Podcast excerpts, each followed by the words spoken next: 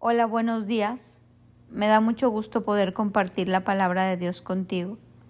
Y en esta mañana quiero hablarte del clamor, de la intercesión. La palabra dice que qué importante interceder unos por otros. Estaba escudriñando algo de la Biblia que me impactó en Génesis 19. Te quiero leer lo que dice. Pero Dios había escuchado la petición de Abraham y salvó la vida de Lot, a quien sacó del desastre que se tragó a las ciudades de la llanura. Dios había determinado destruir Sodoma y Gomorra porque era una maldad terrible.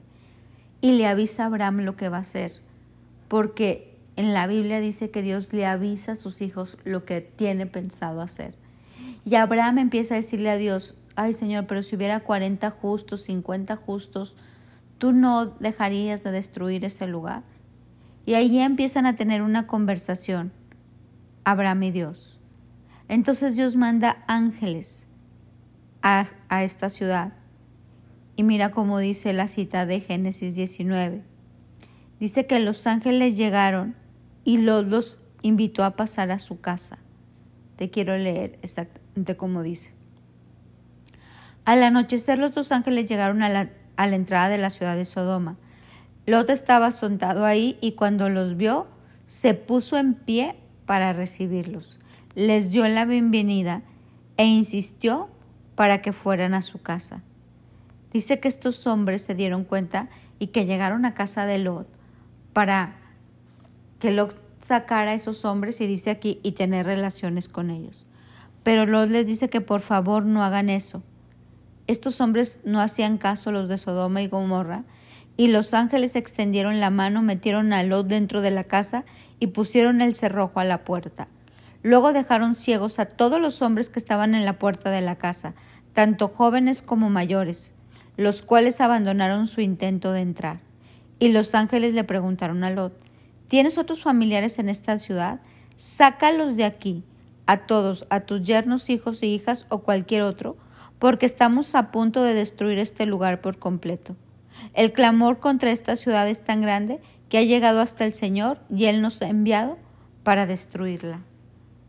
A mí me maravilla cómo Abraham empieza a orar por Lot y el Señor manda ángeles para decirle a Lot, por favor, salte de aquí, salte con toda tu familia porque va a pasar esto. Veo un cuidado de Dios hacia Abraham Abraham el hombre del pacto y lo que Abraham hizo de orar por su sobrino dio un gran resultado. Luego más abajo en esta cita bíblica me impacta que Lot sigue titubeando. Mira cómo dices, que es impactante. Al amanecer a la mañana siguiente, los ángeles insistieron. Apresúrate, le dijeron a Lot, toma a tu esposa y tus hijos que están aquí. Vete ahora mismo o serás arrastrado en la destrucción de la ciudad. Checa esto. Como Lot todavía titubeaba, los ángeles lo agarraron de la mano y también a su esposa y a sus hijas y los llevaron enseguida a un lugar seguro, fuera de la ciudad, porque el Señor tuvo misericordia de ellos.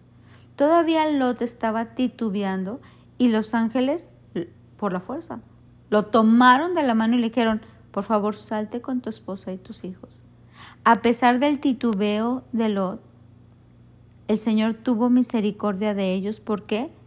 Porque Abraham estuvo orando por su sobrino. Qué importante es la oración. Qué importante orar unos por otros, interceder unos por otros. Qué importante el amor que podemos demostrar cuando oramos por otra persona para que no sea como tocada por el enemigo para que no se vaya entre las multitudes, entre la raza, como les pasó a esta gente de Sodoma y Gomorra. Lot pudo haber muerto con toda esa gente, pero sin embargo, por la oración de su tío, él fue salvo. Hoy te quiero invitar a que le des ese valor a la intercesión. Qué importante orar, qué importante tener gente de pacto a nuestro alrededor, como dice esta cita de Génesis 19, 29. Pero Dios había escuchado la petición de Abraham y salvó la vida de Lot, a quien sacó del desastre que se tragó las ciudades de la llanura. Orar es el mejor tiempo invertido. Interceder es el mejor tiempo invertido.